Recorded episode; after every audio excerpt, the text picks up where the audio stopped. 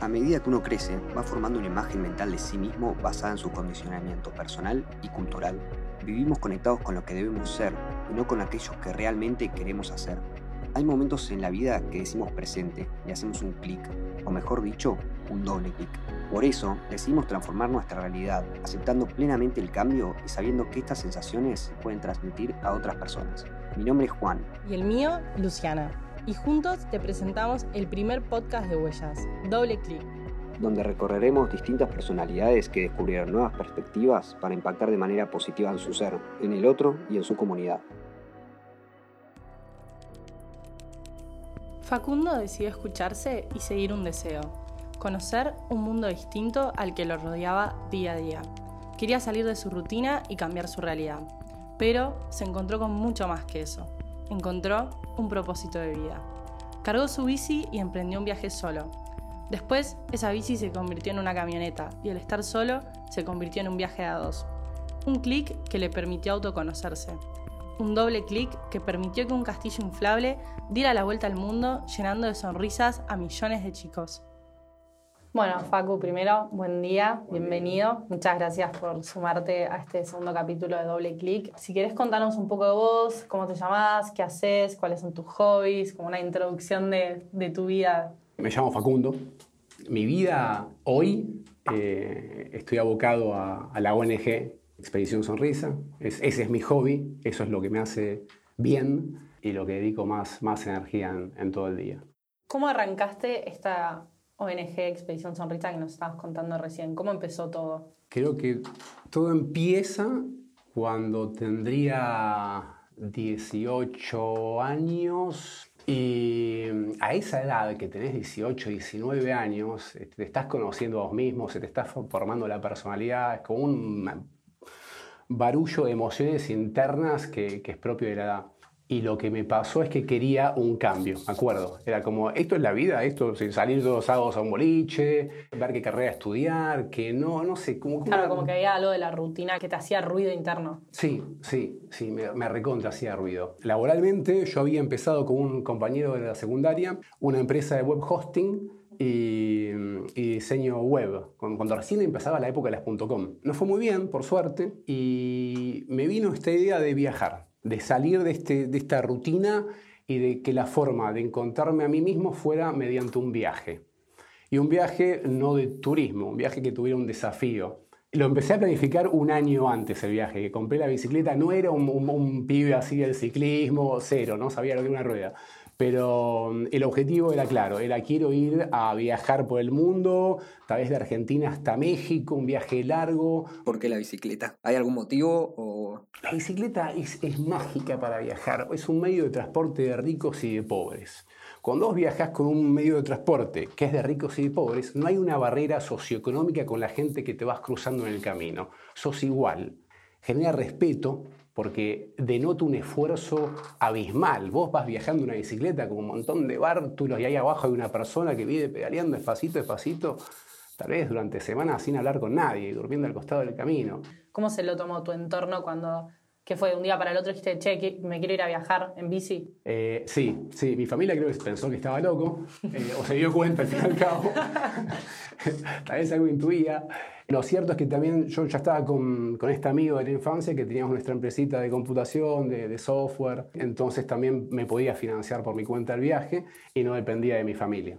Pero, pero sí, yo hoy si lo pienso, si tengo un hijo con 21 años y se va a viajar en bicicleta por el mundo, la verdad que me, parece que está totalmente demente, eh, estaría muy preocupado. Pero no me lo impidió, tal vez las ganas y ese deseo a esa edad de, un cambio, de conocer el mundo, ¿no? Yo que también había mucho de eso, de querer conocer el mundo distinto al mundo que te rodea en el día a día de tu vida cotidiana. me acuerdo la idea esta de golpearme, de que me tenía que golpear para salir de este otro tipo de, vida. ¿Con qué buscabas golpearte? ¿Necesitas un golpe y no sabes de qué? No, era un, pibe de 21 años que le pintó agarrar una bicicleta y salir a pedalear. Y dijo, bueno, voy a ver si llego hasta México. Y no entendía nada de nada de nada. Sabía que estaba inconforme con la vida en San Isidro, pero se la quería pegar con algo para cambiarse la cabeza. Me la pegué. ¿Y entonces cómo arrancó el viaje? 21 años, ¿qué hiciste? Lo primero, ¿te compraste una bicicleta? ¿Cómo organizaste? ¿Cómo, cómo salió todo? Me subí, me acuerdo, con 21 años a un, a un bondi desde Buenos Aires hasta Córdoba y empecé a pedalear desde Córdoba. Y fueron eh, tres años, desde Argentina a todo el norte de Argentina, Bolivia, Perú y Ecuador. Pasé por Paraguay también, me acuerdo. Al principio fue estas vivencias de dormir al costado del camino durante tres años con, familias en situación de vulnerabilidad eh, y, tener tanto contacto en carne propia. Eso me cambió mucho, creo que a nivel eh, mm, sentimental, emocional, de sensibilidad. Encontré ahí una sensibilidad interna hacia el otro que me, vibraba internamente mucho. Ver gente que la estaba pasando muy mal, me hacía, lo recuerdo ahora con 37, lo que veía a los 21, y uff, uff, qué sensación, qué, qué, impotencia, qué bronca, qué mezcla de emociones más a esa edad. No sé si es que no puedes hacer nada, pero ese sentimiento de tengo que hacer algo, ¿no? Vos sabés que hay gente que la está pasando mal, pero seguís tu vida. Ahora, si te metés y lo vivís en carne y algo ahí adentro va a cambiar. Pero no tenía idea qué iba a pasar con eso, no estaba haciendo, creo que en ese momento, mucho como para cambiarlo. Estaba intentando entender cuánta mierda había en el mundo. Llegué hasta Ecuador después de tres años y, mm, y volví a Argentina para visitar a mi familia y ahí vino el primer golpe. Como que lo que yo pensé que había sido un golpe, esta realidad social, no había sido el primer golpe. Tuve un accidente. Me fracturé la columna, volando en parapente. Me había quedado a vivir en, Lima, en Perú, como medio año y ahí aprendí a volar parapente. Cuando volví a Argentina a los 24, con, con mi parapente, me fui al sur con mi familia, estuve volando, tenía que aterrizar y aterricé mal. aterricé bastante mal. Me llevé puesto un paredón de una cancha de fútbol y por compresión no me fracturé eh, los pies, las rodillas, la cadera, pero la cuarta vértebra lumbar estalló. Por suerte no se cortó del todo la médula, quedó un 20% unida. La vida te lo dio y dijo, bueno, vas a estar en una situación de golpe, de vulnerabilidad, como que también es algo que te hace un cambio interno. Sí, ahí fue un primer clic. Clic de voy a estar el resto de mi vida con una sonda y una bolsita. Un año para, para aprender a caminar de vuelta. Estaba muy comprometido también en la parte urinaria.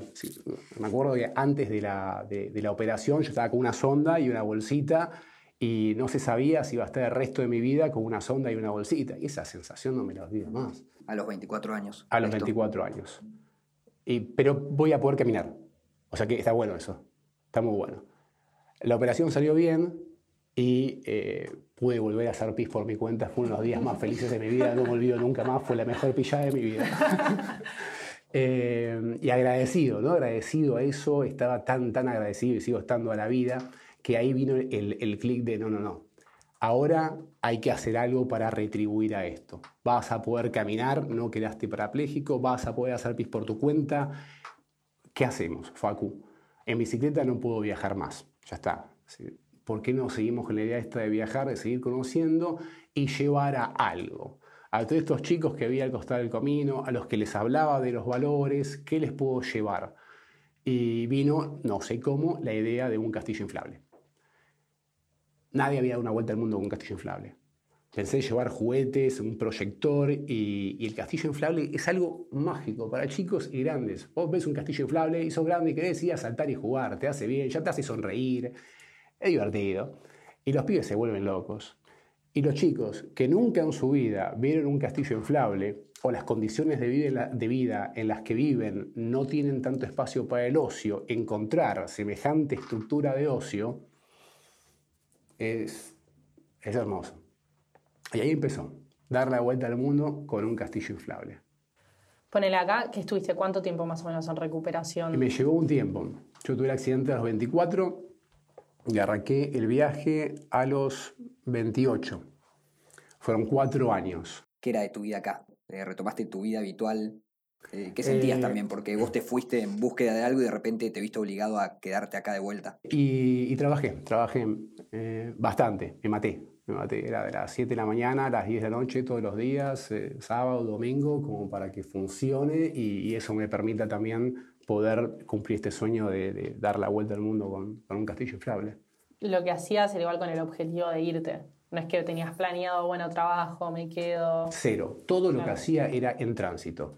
Eh, era matarme para poder irme a dar la vuelta al mundo con el castillo inflable. 100%. El objetivo estaba, pero clarísimo. Por ejemplo, tu familia, tus amigos de vuelta, ahora habías tenido un accidente, o sea, ya está, te habías sido independiente un montón de tiempo, andar en bici, debes haber vivido un montón de cosas propias del viaje, adversidades que te hacen crecer, que vas enfrentándote, pero ahora también habías tenido un accidente, era distinto el asunto.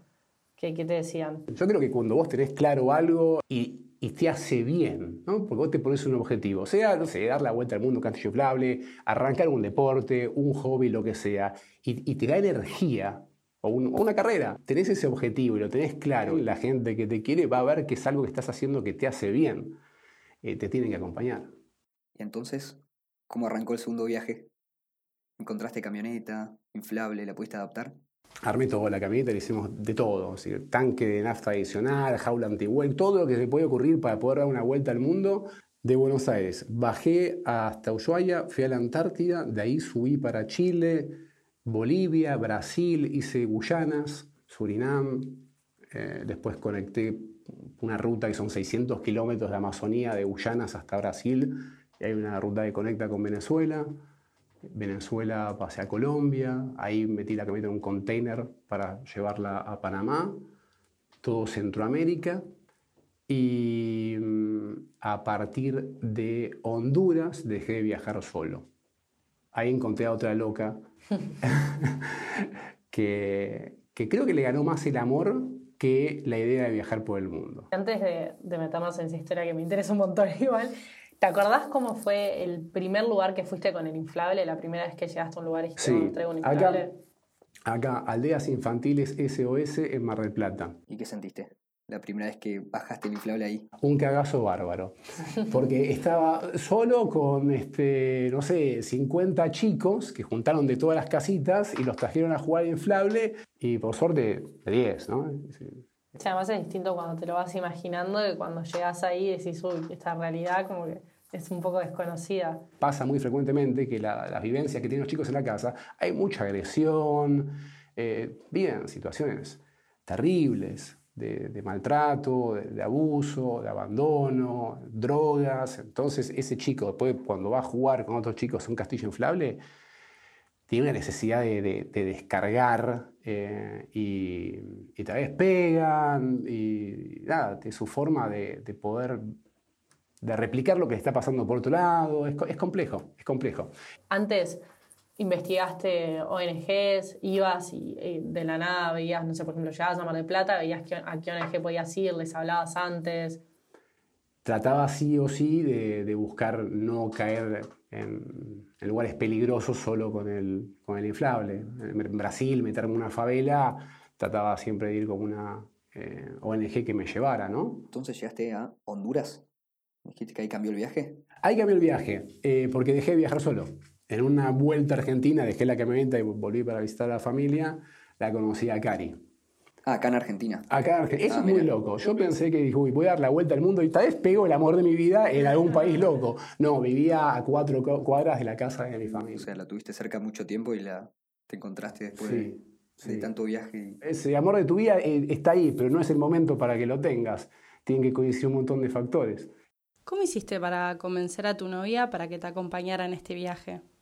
Cari no tenía el sueño de dar la vuelta al mundo, ¿no? ese era mi sueño. La relación con Cari, nosotros empezamos a hacerla medio a la distancia, porque yo seguía viajando, volvía, estábamos juntos, hasta que empezamos a hacer unos viajes juntos, un tramo a un país en Centroamérica, eh, después yo mandé la camioneta en container desde Estados Unidos hasta España, hicimos juntos como cinco meses por toda la península ibérica tres, cuatro meses en, tres meses en Marruecos hasta que decidimos, bueno, empezar a, ya a viajar juntos, a, que se sume la vuelta al mundo. Cari era muy feliz con su trabajo y su vocación. Suena genial, ay, me voy con este chico a viajar por el mundo. No es mi fascinación, pero suena copado. Pero si pierde lo otro, pierde su esencia, pierde lo que se le hace bien. ¿Cómo hicieron para lograr combinar los objetivos que tenían los dos por separado? Vos tenés tu sueño. Tenés una persona a la que amás. Y puede que su sueño sea distinto hay que pensar qué es lo que le hace bien a la persona que está con vos. Porque si le robás lo que le hace bien por subirte a su sueño, va a dejar de ser feliz. Entonces empezamos a armar para que, pueda seguir trabajando online, con una página, eh, y, que, pueda sentirse bien con, su profesión y la retribución que te hace que un paciente cuando cumple un objetivo este, eh, esté bien. Supimos buscar la forma de que esas dos cosas confluyan y hacerlas viajando. Y bajamos a África. ¿Cuánto tiempo fue de viaje por África? Y en África habríamos estado entre 7 y 8 meses. Pasa que yo planifiqué bajar desde Marruecos hasta Sudáfrica por tierra y hay zonas de guerra. ¿Cómo fue la experiencia en África? África fue, fue duro desde que cruzamos la, frontera de Marruecos a, Mauritania. Ahí entendimos que esto va a ser terrible. Esto va a cambiar a nivel emocional interno. Ya se empezaron a ver este, muchas situaciones de, de chicos este, con desnutrición, em, caminando kilómetros para buscar agua, ya se empezaba a poner bastante fuerte las condiciones humanas en las que se viven las infancias en, en África. ¿Qué fue lo más duro que vos recién, cuando dijiste África, lo planteaste como el momento tal vez más duro del viaje? Cuando estábamos por cruzar la frontera de Nigeria a Camerún, a Camerún perdón, estalló un brote de violencia. Hay un grupo islámico armado que se llama Boko Haram, que está en la frontera, y, y nos cerraron la frontera. Y habían amasijado a, buses de colectivos de gente, eh, un, grupo del sur de Camerún independentista, con rifles, mataron cientos de personas. Todos civiles. Sí. Y entonces no podíamos cruzar la frontera por ahí, teníamos dos opciones, o ir un recorrido 4x4 de cuatro días entre las dos zonas de guerra, que era la del sur independentista de Camerún y la del norte de Boko Haram, o conseguir un barco de carga que nos pudiera pasar por, por el Golfo de Guinea, que hay ataques de piratas, eh, para llegar a, a, un puerto ahí a 40 kilómetros de la zona de guerra, pero en Camerún y de ahí ya, ya escapar. Fue un estrés, fue un estrés, un estrés grande, este, mucha violencia, muchas armas, fue, fue difícil. Pasamos toda esa zona y cuando llegamos a República Democrática del Congo, ya más cerca de la parte sur de África, nos encontramos con una pareja que veníamos viajando juntos eh, de alemanes, eh, 53, 55 años, amigos, que los conocí en 2015 en Venezuela. Y mm, estuvimos unos días con ellos y ellos viajaban con un motorhome tipo pickup que no está conectado con la parte de adelante. Y en una noche, atravesando República Democrática, ellos decidieron parar al costado del camino para dormir. Pues estaban muy cansados, se le había roto algo del auto, estaban muy, muy cansados, había hecho medio de noche. Y nosotros decidimos seguir de largo. Dos horas más de noche, igual no es recomendable, es recontra peligroso meterte en una... Pero quería llegar a, dormir en algún lugar con seguridad armada. Y, y, esa noche fue terrible. Eh, a, a, George, a nuestro amigo, lo, lo, mataron a machetazos esa noche, le quisieron robar eh, y, lo mataron. ¿Ustedes se enteraron al día siguiente de qué pasó esto? A las 7 de la mañana me manda mensaje nuestra amiga y Facu, anoche pasó esto, acá, bueno, eh, y volvimos. Estábamos a, muy pocos kilómetros, a 70 kilómetros de cruzar la frontera con Angola, que ya era seguro. Era salir de la zona de guerra, ya cruzar a un lugar seguro. Y, bueno, y ellos también estaban a pocos kilómetros de ya entrar en la zona segura. Ustedes siguieron de largo porque decidieron seguir de largo, pero no también fue una situación muy cercana que les podría haber pasado a ustedes tranquilamente. Una pequeña decisión que cambió todo. Era todo el tiempo así. En Nigeria me ponían palos con pinches eh, atravesando la camioneta para, para, parar y la verdad que hoy lo pienso y digo, no, no vale la pena. Tal vez si vas con Naciones Unidas a un programa con seguridad armada eh, y llevas el castillo y está genial. Por tierra, por cómo nos metimos nosotros y el resultado que obviamente me toca que es haber perdido un amigo, eh, no lo vale. ¿Pensaron en abandonar el viaje después de eso? Estaba por decir eso, si te habías arrepentido o algo. Sí, sí, sí. Yo dije a Cari, che, si querés dejamos la camita en Angola, volvemos a Argentina y, volvemos en cuatro meses y, seguimos. Y Cari me dijo, mira, si volvemos ahora, yo a África no vuelvo nunca más. Así que ya que llegamos a la parte segura, eh, visitemos un par de colegios con el castillo en Sudáfrica, en Botswana, en Namibia y disfrutemos un poco la parte segura. Eh, y tuvo razón, estuvo, estuvo bueno. Hicimos eso, después volvimos a Argentina tres meses y, y volvimos para África. Yo te iba a preguntar que me surgió la duda, ¿te pasó de sentir, o sea, el castillo no es suficiente? Nos pasó en África. En África nos pasó eso de qué forma podemos hacer algo más con, esta idea para que dure el tiempo y ayudar a más chicos. Y ahí vino la idea de, ¿y si después de la vuelta al mundo armamos una ONG?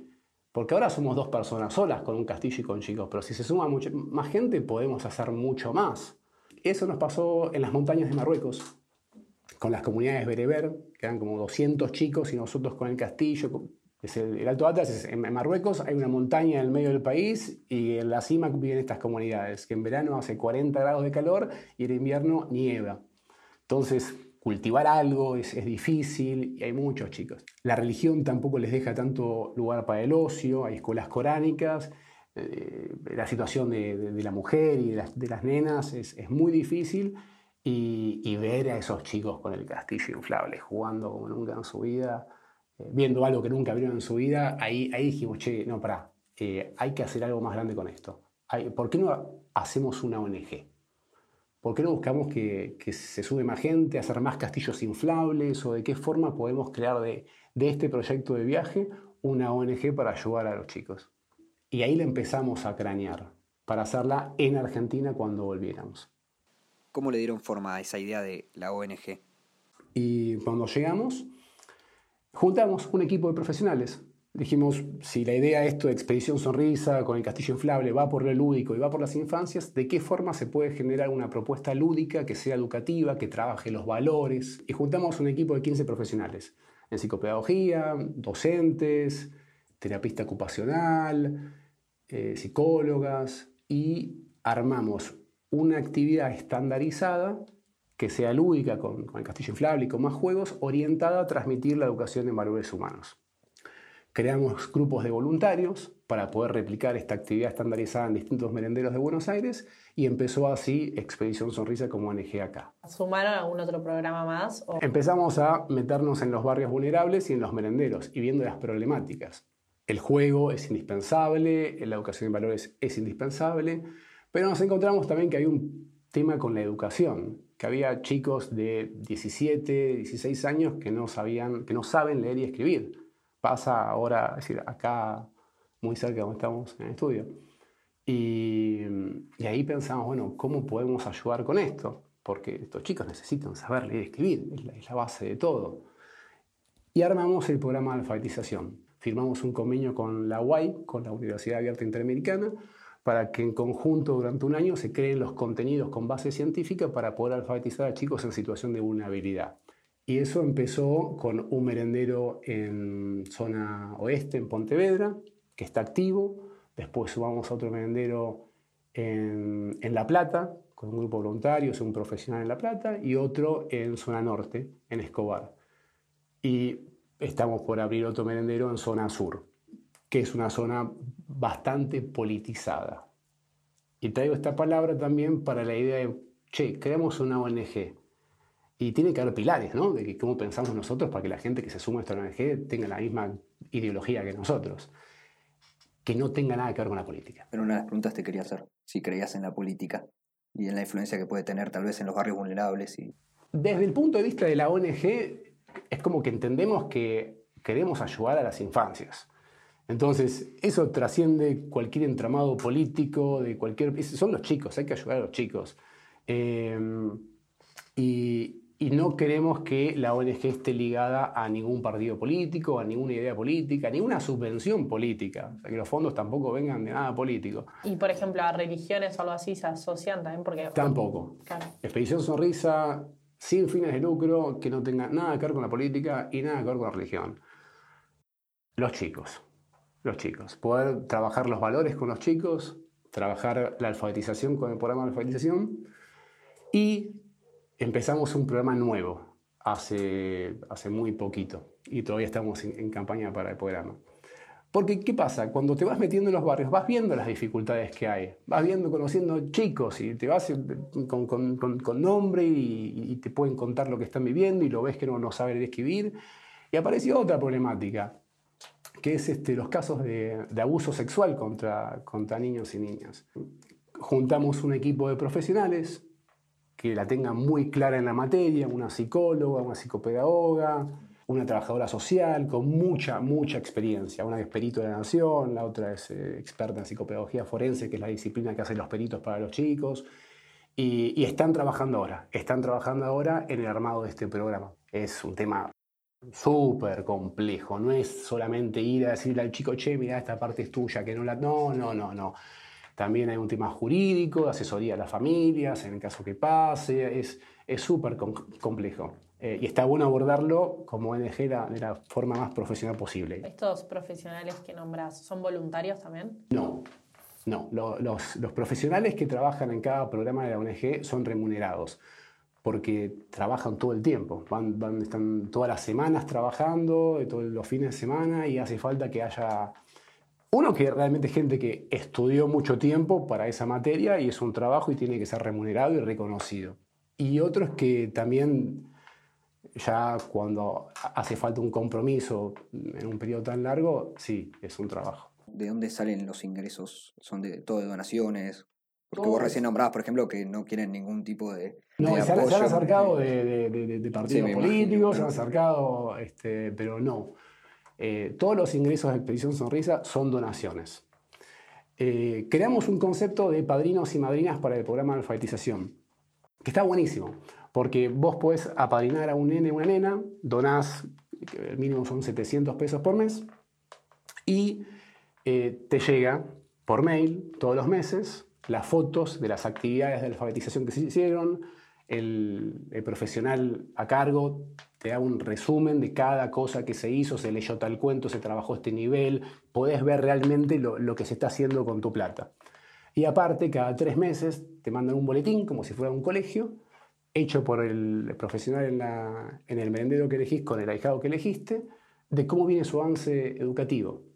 Entonces está muy bueno porque vos como donante vas viendo cómo va avanzando una personita que estás ayudando. Sí, no es solamente donar, transferir, estás un poco más involucrado. Además está bueno ver un impacto real. A veces pasa mucho con las donaciones que por ahí te frenan en la calle y te dicen, che, no tenés, no tenés un segundo si querés donar 100 pesos para una causa que de repente decís, yo pongo la plata y esto en realidad el impacto real no lo voy a ver nunca. Creo que eso también a veces puede parar un poco a las personas. Está bueno tener un parámetro de ver que realmente esa plata está ayudando a alguien y, sirviendo para algo. Es clave que, el donante pueda ver y lo pueda disfrutar, porque estás cambiando el mundo. Y es muy importante que haya gente que done para cambiar el mundo, y que haya otra gente que vaya como voluntario para cambiar el mundo, y que haya un nene que le cambie ese mundo, porque el día de mañana es un adulto que sabe leer y escribir, o es un adulto que no lo abusaron de chiquito. ¿Por qué los chicos? ¿Por qué buscaste, no sé, encontrar esa felicidad o llevarle un pequeño espacio de felicidad a chicos y no tal vez, no sé, gente adulta, viste que hay diferentes organizaciones?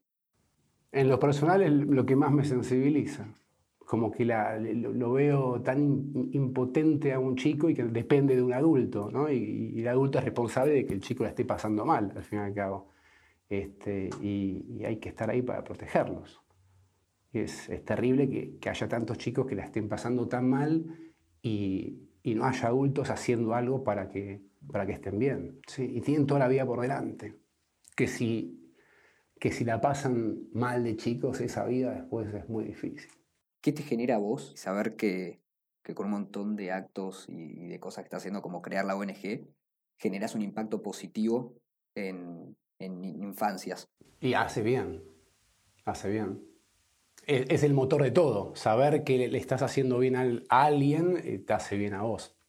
Creo que esa es la base de, todos los que nos involucramos con, algo social, de ayudar, de que te hace, que es recíproco. Vos haces bien y te hace bien. Es, eh, es así. A mí me, genera mm, mucha expectativa, mucha este nuevo programa de prevención de abuso sexual. Es decir, con que a un chico, con que a un solo nene evitemos de que pase por la situación de abuso sexual en la infancia, ya está, ya vale todo este esfuerzo. ¿Cuál es tu relación con el sufrimiento?